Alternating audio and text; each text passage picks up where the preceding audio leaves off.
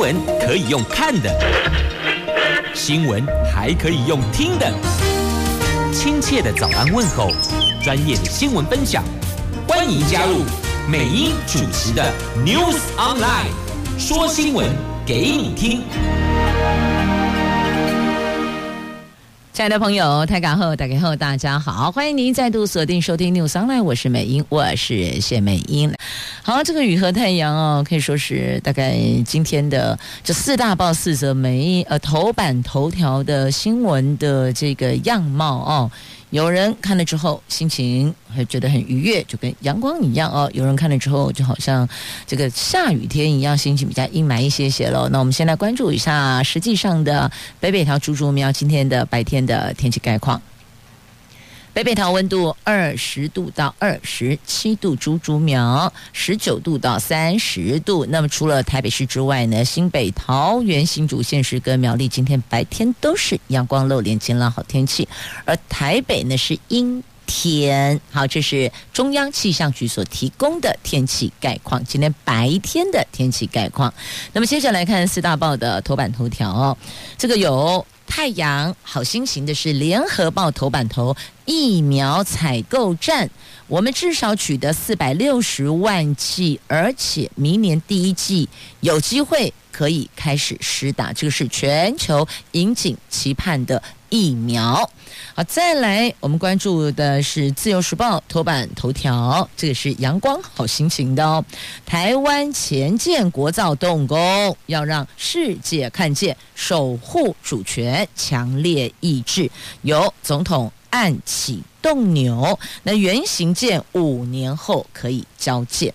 苹果日报头版头条新闻：这川普政府启动交接了，拜登公布国务卿等首波的人事，而下一任的白宫国安顾问表示，美国应该要更关注台湾呢。好，这都是阳光好心情的好新闻。那么，中时头版头条，这个对苏院长来讲，苏内阁来讲，不知道。会不会带来一些比较 blue 的心情呢？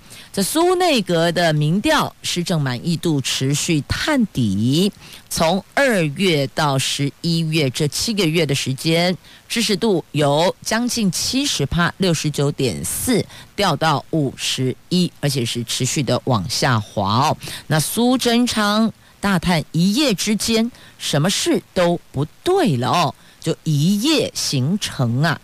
那媒体。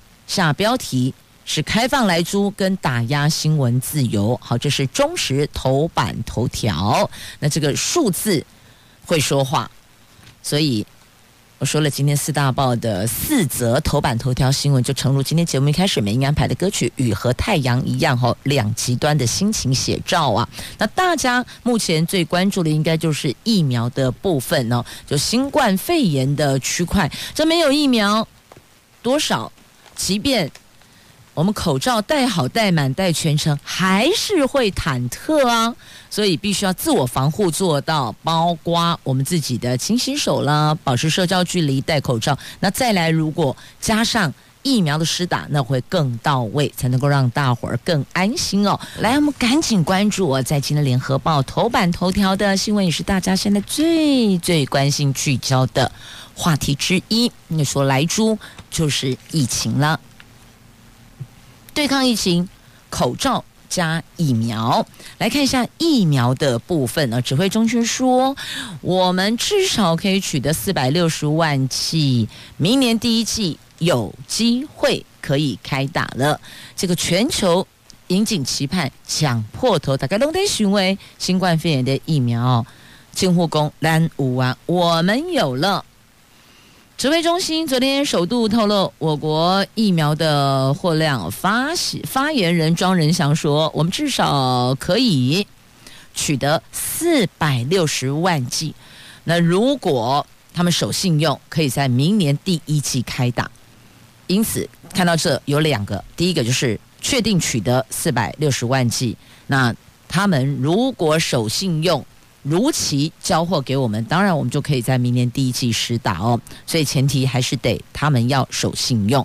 那目标三千万剂，我目标三千万剂，那四百六十万也不无小补了哦。那可以透过药厂直接接洽，还有国产疫苗研发三管，因此等于是三，等于是有三个方向哦，可以来完成。第一个就是我们。对外买哦，就走搭国际航线的意思。然后我从国外买，然后第二个呢，我们可以跟药厂直接接洽。第三个就国产疫苗研发，所以三管齐下哦。但是专家对于这项布局有一些疑虑哦，所以给予建议，建议拿出好价格跟药厂洽谈，这个是最稳的方式哦。如果在价格上，被别人取得先机，拔得头筹，就四百六十万，到底能不能够如期的给我们，或是呢，这个信守口头承诺，愿意给我们，这个都可能还会存有变数哦。所以数量跟那个价格也会影响结果的。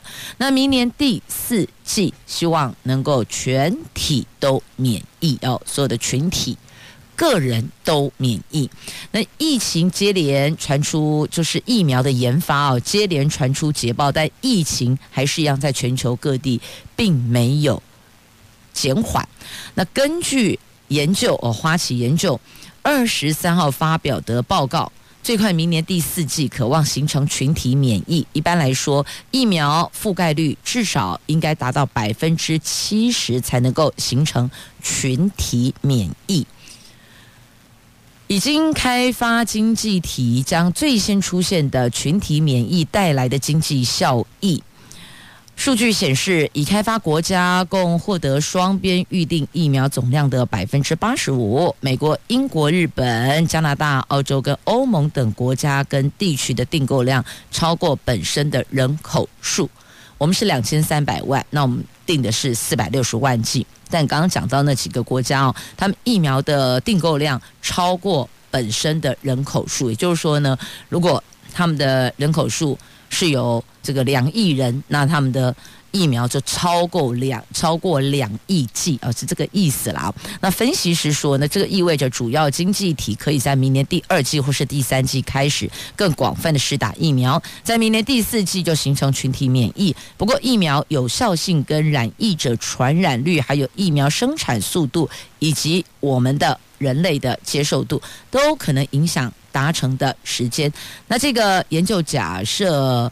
辉瑞跟莫德纳还有牛津的疫苗能够在下个月到明年一月间获得紧急使用批准，所以就全球来讲哦，说现在的这个二十亿剂的疫苗，二十亿哦，不是二十万，二十亿剂的疫苗还是有这个前提单数的哦，必须要他们能够在这个时间点获得紧急使用批准，要不然哪一个环节卡住了，那就整个就跟。堆骨牌的意思一样哦，整个就卡住了，所以还是有几个环节必须要留意，顺畅才能够一切如预期呀。那透过平台，还有直接向药厂洽购，还有国产疫苗的研发，这是目前我们在。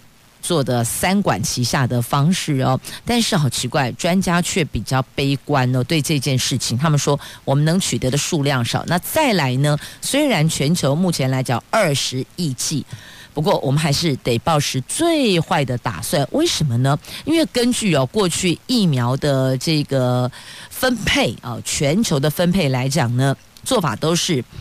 比较落后经济体，比较这个疲弱跟生活条件环境比较落后的国家，他们会分配优先分配，就所谓的呃低发展的贫穷国家了，他们会优先分配。那另外呢，欧美、日本、韩国、纽澳、东南亚会怎么分呢？那依照过去大流行时疫苗的分配经验。东南亚总是敬陪末座，哦，东西更加奥比亚奇。那贫穷国家优先，再来欧美，然后日韩牛澳东南亚会再去做分。那啊，东南亚老是都是摆在最后，所以我们还是要有最好的期待跟最坏的打算，就是两边都要有配套方案。就譬如最好的期待就是哦，真的如期四百六十万来了，那我们应该怎么去使那个？施打的对象跟安排。跟等等，因为大家都想要抢先施打，所以届时第一时间疫苗数量不够，那我们应该怎么去做安排哦？让大伙儿都能接受。那好，这是最好的期待。那最坏的打算就是说，万一我们的疫苗没有如期到货的话，我们又该如何应应哦？等于就是说，把两种结果都想好，该怎么往下延续下一步这个。届时就不会那么的忐忑的，因为结果只有两个，yes or no 而已啊。那我们就要想好该怎么做。那再来也有人说呢，要防堵破口，所以要强制施打。不过这个强制施打可能还有讨论的空间啦。那譬如说这个搭国际线航班的先打疫苗，目前澳航开第一枪了，就是搭国际线的。所有的乘客得先打疫苗，因此有了一个叫做疫苗护照，成了现在的讨论的话题呢。这因为疫苗研发最近比较有一些好消息了，那国际航空业者已经提早为航空交通复苏做准备，大家不敢搭飞机，就是担心在密闭的机舱当中哦，那个万一被传染怎么办？所以目前航空业真的超级的惨淡经营啊！那再来有专家建议，这个强制施打堵破口，强制施打是不是应该来讨论一下，怎么样做到强制施打？那如果强制施打又分两个方向来看待，第一个就是疫苗数量不够的情况之下，哪些对象得强制施打？那第二个是疫苗数量足够的情况之下，那怎么来？安排强制施打的顺序，因为总是有些对象，国人对象是必须列为优先施打，亦或者非得要施打的所谓强制施打的对象啊。所以哦，有疫苗，后续还是有要烦恼跟必须要去规划安排的区块呀。接着我们来关注的，就是台湾的前建国造动工了。这总统哦，昨天前往高雄台船公司主持了前建国造建造开工典礼，启动前建制造厂房。总统说，前建国造动工有三个重要的意义：第一个，粉碎不实谣言；第二个，展现政府落实国防自主的决心；第三个，让世界看见台湾守护主权的意志呀。那这个原型舰五年后可以交建。那昨天，随着总统启动，也宣告我国前建国造迈入建造的阶段了。那决定前建国造之后，我们从编预算、签约、画设计图到兴建厂房，每个阶段都创造国防自主的里程碑，走在历任政府没有走过的路。这个前建国造 Made in Taiwan 的前建。就要正式的建造了哦。前建国造动工有三个重要意义。第一个哦，我们这一路走来，经历很多的质疑跟批评，动工就是以实际成绩粉碎谣言的开始。第二个，展现政府落实国防自主的强烈决心。这几年，从沱江舰加速量产，永鹰高教机首飞，再到前建国造动工，再再都向国人展示国防自主能量一天一天的强化。那第三个是让世界看见台湾守护主权的强烈意志。那前建是海军发展不对称战力，吓阻敌舰的重要装备。那过去很多人想做，但是都只听到楼梯响，没看到人下来。那现在随着前建国造落实到未来成军，一定能够让世界看见我们守护主权的坚持呀。所以，一个前建国造的启动用怎样？那背后也带了几个面向。可以让我们去观察的哦，当然也是透露一些讯息给其他关心台湾主权的朋友们，无论是这个国内的还是海外的哦，都是。那再来，我们关注《苹果日报》头版头条的新闻，在川普政府启动交接了，阿姆奇公不承认败选吗？不是还要打诉讼吗？显然，在这个部分可能不如川普原来预期的。好，那到底碰到什么？这个？交给美国政府自自己去处理，我们叫关心跟台湾有关的哦。好，那苹果头版头条讲的就是跟台湾有关的，也就是呢，下一任的白宫国安顾问认为，美国应该要更关注台湾，重点得加啦，更关注台湾。这美国联邦总署前天通知民主党籍总统当选人拜登正式启动授呃政权的过渡程序。拜登昨天立刻公布重大的外交国安人事任命。那布林肯出任国务卿，苏利文担任白宫国安顾问。那布林肯跟苏利文向来都关心台湾的议题，学者认为台湾美国可以维持。稳定友好的关系呢？啊，因为毕竟拜登也不是自走炮嘛。那就国家的利益放在前面来看待，确实是应该要更关注台湾的。那同时也批评中国侵略镇压香港。过去苏利文曾经来台湾过，他曾经造访过台湾，见过蔡总统呢。那。所以两个关系重要人，一个是苏利文，一个是他们的国务卿哦。这两位对台湾还算是友善的哦。好，这是在今天的苹果的头版头条，翻开内页的 A 三版面也有相关的报道。只是呢，这个内页 A 三的版面的报道哦，有这个比较仔细的拜登内阁的。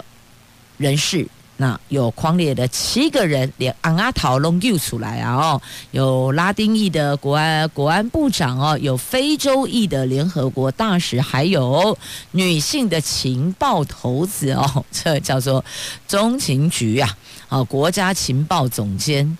这海恩斯现年五十一岁哦，他的资历是中情局的副局长。好，那再来气候变迁的总统特使，他的资历是当过国务卿哦，这个凯瑞。那再来财政部长也是一名女性哦，是连过去这个他的资历是当过联准会主席啊，就叶伦呐哦。好，驻联合国大使也是一名女性哦，她的资历是国务院非洲事务驻青。汤马斯·葛林菲德，所以你看，他现在目前拉出来的七个人，韩国务卿首波的那个人士，就有三个是女生喽，沙埃西扎波朗哦，所以这也是这个论能力不论性别的最佳的一个典范哦。任何职场其实都一样，然后做老板要打破一个性别的迷思，我们应该是荐用有能力的人哦，推荐的荐。要用的是有能力无灾情，不是他的性别，性别不能够论断一切。那重点是愿不愿意投注，愿不愿意专注投入专注，这个才是最重要的哦。来继续我们关注哦，这个在苹果 A Two 要闻版面的话题，你还记得吗？发生在上个月的马来西亚籍的女大学生。遭到鲁杀、冤死异乡，到现在要一个月了哦。那目前凶嫌仍遭收押中，现在全案由检方侦办，但是女大学生的家属前天在。马来西亚举行记者会，公布总统蔡英文的慰问信，指台湾当局有疏失，要申请国赔，也请求判处凶嫌死刑。家属说，如果不判死刑，会透过马来西亚的司法程序引渡罪犯。总统府昨天对此表示尊重司法。那行政院长苏贞昌则回应，国人在国内犯国法，一定依法严惩严办。意思就是呢，不会接受引渡啦。那现在家属的诉求是要判死刑，因为每一个国家的法律不一样，有的有死刑，有的没有死刑，那有的可能是走鞭刑哦，啊等等不一。但现在家属非常的气愤哦，要一命抵一命啊！这一起骇人听闻的命案发生在上月二十八号。那当时哦，也是晚上的时间，那女大学生遭到了侵犯。那杨，那现在家属对于孩子到台湾来求学，原来以为认为台湾的治安良好，比较放心哦，所以让女儿只身来台求学。谁知道竟然就此回不了家。家属回去召开记者会，有这个诉求，连听呃，这是两个。重点诉求哦，一个就是要判凶嫌死刑，第二个要申请国赔呀。对此，府院、总统府院就是行政院哦，都说尊重法律。那黄伟哲则呼吁要判处极刑啊。那对于家属葛海提出的诉求哦，目前我们能做的第一个，当然就是尊重。第二个就看司法这个地方怎么走了哦。那台南市长黄伟哲就是案发地的台南市，台南市的市长黄伟哲说，市府责无旁贷，会全力的配合协助死者家属办理国赔。他也说了，他感到不舍和不忍，呼吁法官要。判处凶嫌极刑，符合司法情感及社会期待呀。那另外呢，法务部长蔡清祥也说了，能体谅并尊重家属的意见，也会协助家属争取权益。那桥头地检署指出，上个月死者家属来台湾时候，已经提供犯罪补偿金申请资料。一旦接获申请，将迅速的依照被害人保护法办理。那日前已经完成解剖、复验、鉴定报告，并通知律师领取相验尸体证明书，转交给死者的家属。那现阶段会全力的追究凶嫌的刑责。所以你看，两条，一个是申请国赔，一个是判处死刑。至少在这个。后续我们能做的层面上，要尽力去做。也的确，女大学生何其无辜啊！被欺负了之后还被杀死哦，又远离家乡，的确听来令人闻之鼻酸呐、那后续该怎么走，该怎么做？那黄伟哲他代表是案发地台南市，台南市的市长说了，应该要求处极刑啊。那但现在哦，这个。争议又来了，死刑存废的争议又来了。在废死就废除死刑的呼声越来越高，所以有人说判死刑的可能性不大呀。这个大家可以再继续讨论了。这个已经讨论很多年了，但没有一定的绝对的，应该讲没有绝对的见解哦，就是可以开放讨论的话题。那再来一个引渡的部分呢？依照国际惯例哦，我们是可以拒绝引渡的，但。这个标榜台湾治安良好，所以欢迎国际学子到台湾来就学、来入学。那这后续是不是会有影响呢？好，再继续，我们要关注的是《自由时报》头版版面还有的几则重点新闻话题哦。这李专 A 钱呐、目前的金管会开罚玉山银行两千万，这个记录也这个数字也算写下了记录哦。这是今年七月份的时候哦，玉山银行爆发了李专盗领客户款项金额高达一点四亿。那金管会昨天以违反内机内控等多项的缺失。开罚两千万元，而且连坐两位财富管理及个人金融事业部门的主管哦，给停职三个月，这算是改写了银行业史上最高罚款的记录呢。而且还是自己内部的人员，公司内的人员哦。这个李专挪用客户的存款，像台中商银就是罚四百万，那玉山要罚到两千万，也是写下了。历史上的新高啊！好，那么继续，我们再来关注的，这是天气，二十七年来最干的时间，就是这里最干旱哦。秋雨减少了四成，哎，因此你大家应该有印象，这么赶快都有龙岗的工要节约用水，对不对？要省着点来呀、今年九月到十一月秋季的温度是史上第三高，但是这个雨量比历年同期大减四成，成为台湾二十七年来最干的秋天哦。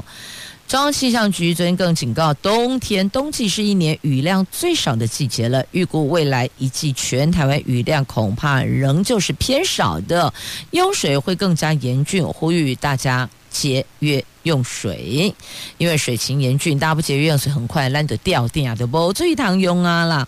那因为气温这比较高一些些哦，对于我们的蓄水来讲也是不利的。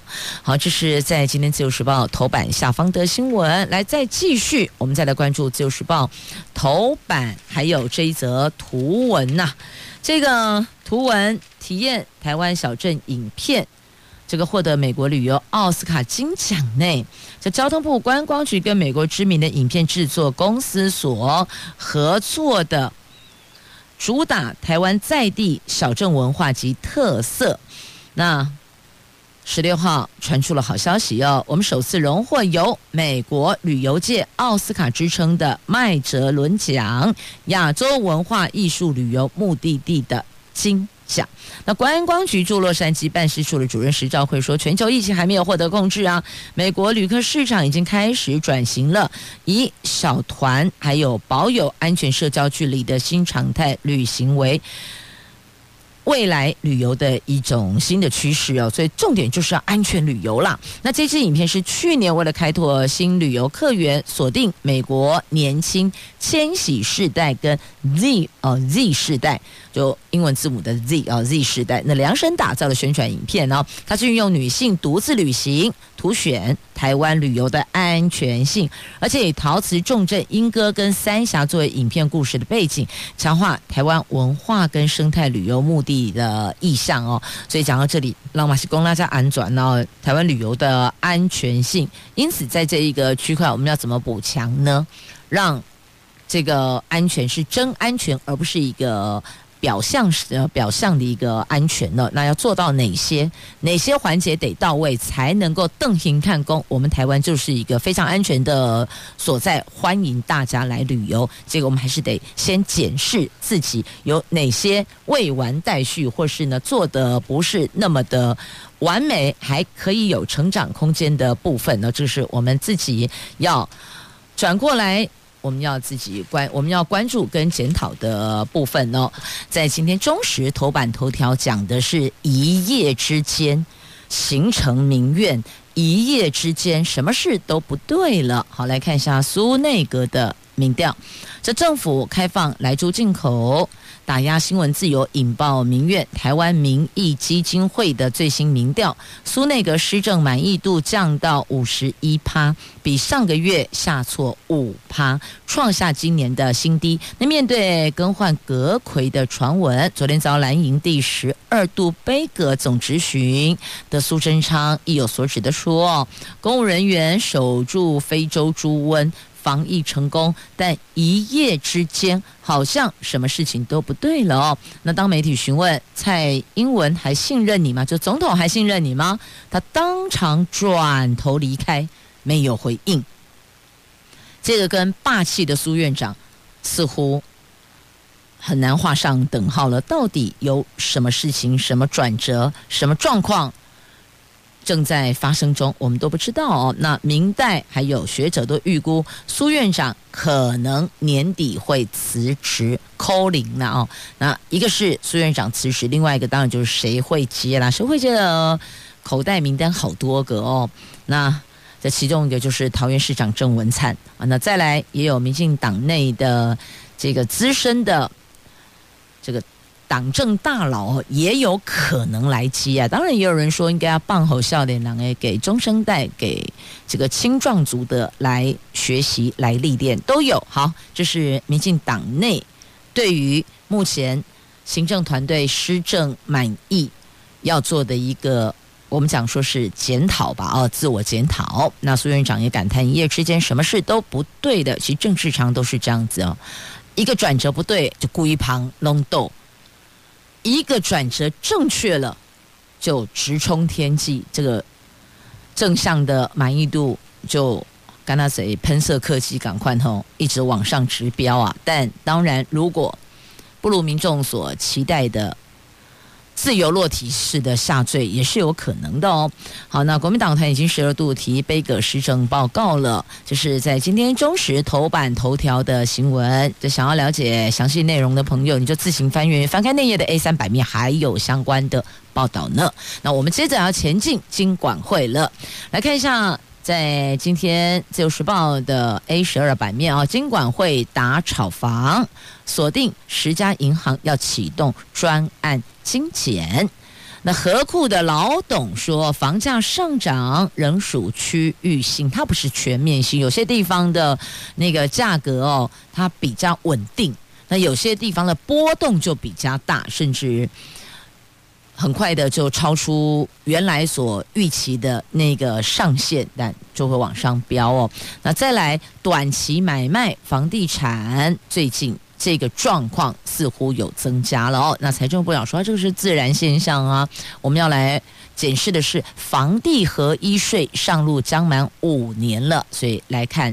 这个房地产的部分要聚焦房地产的部分哦，那要强化不动产授信风险的控管，要不然在银行如果背了太多的呆账的话，姨妈没看那样，那牵一发肯定是会动全身的。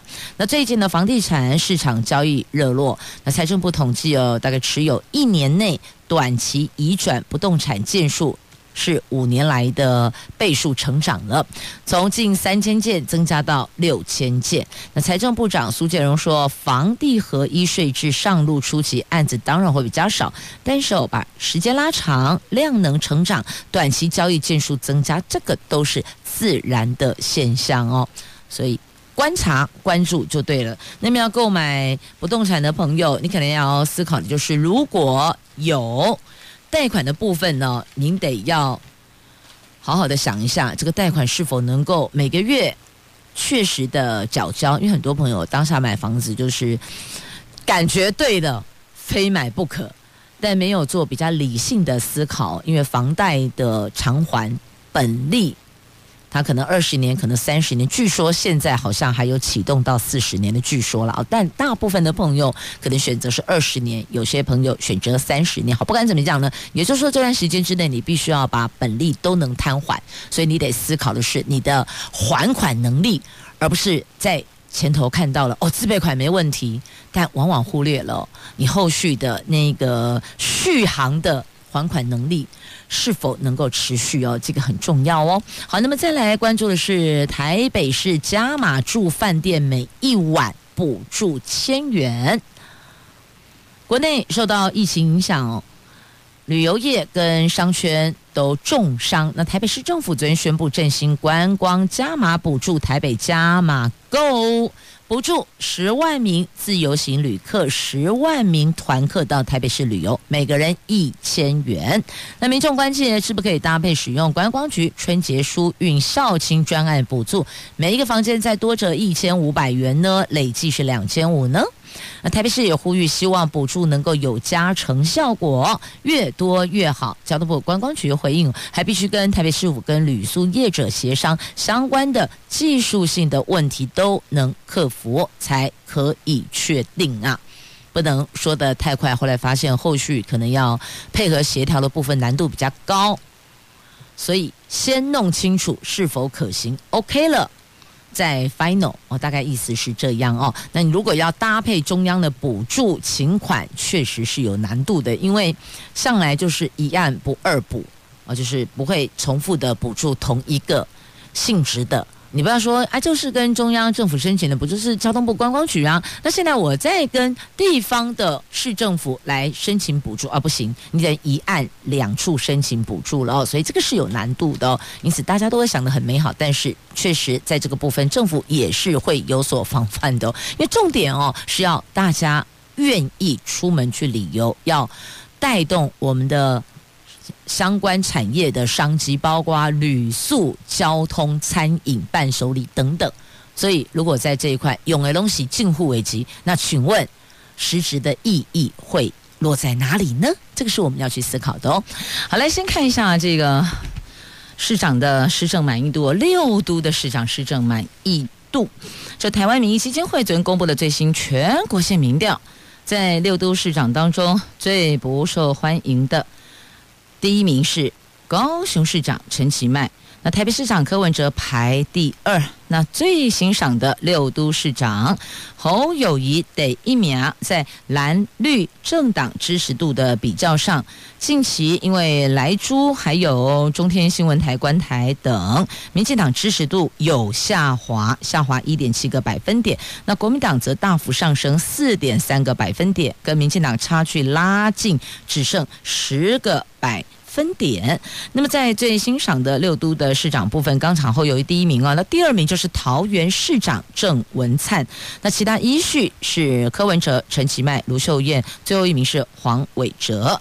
那这是。最欣赏的六都市长哦，不过当中有一个区块哦，这还还蛮还蛮吊还蛮吊诡的，蛮妙的哦。就说这个最不受欢迎的第一名是高雄市长陈其迈，但是呢，最欣赏的六都市长的部分，这个陈其迈又排在第。四名，因为第一名是侯友谊，第二名郑文灿，第三名是柯文哲，第四名是陈其迈。可是很妙哦，你看陈其迈排第四，对不对？那这是最欣赏的六都市长哦。那第三名是柯文哲，但可是最不受欢迎的倒数第二名却是柯文哲，好怪，这不是应该要一样的吗？所以是设计的问卷的问项上面的问题，还是怎么样呢？不清楚哦，但应该要一致才对啊，不是这样子吗？民调如果呃，应该是要能符合的啊，为什么最受最欣赏？长的又是最不受欢迎的那个，应该要把它拉开，不是应该这样子吗？好，来继续，我们再关注哦。这是财经新闻呢，台积电南科新建三奈米厂上梁了，累计总投资破两兆，后年进行量产，三星同步要抢市场，这年营收增加三十一趴。跃升全球第三大厂，那再来联电市值也往上飙了哦，进台股前十大了呢。好，再继续我们要关注的，这是哪门子上课？好快哦，我也没听过哎，在。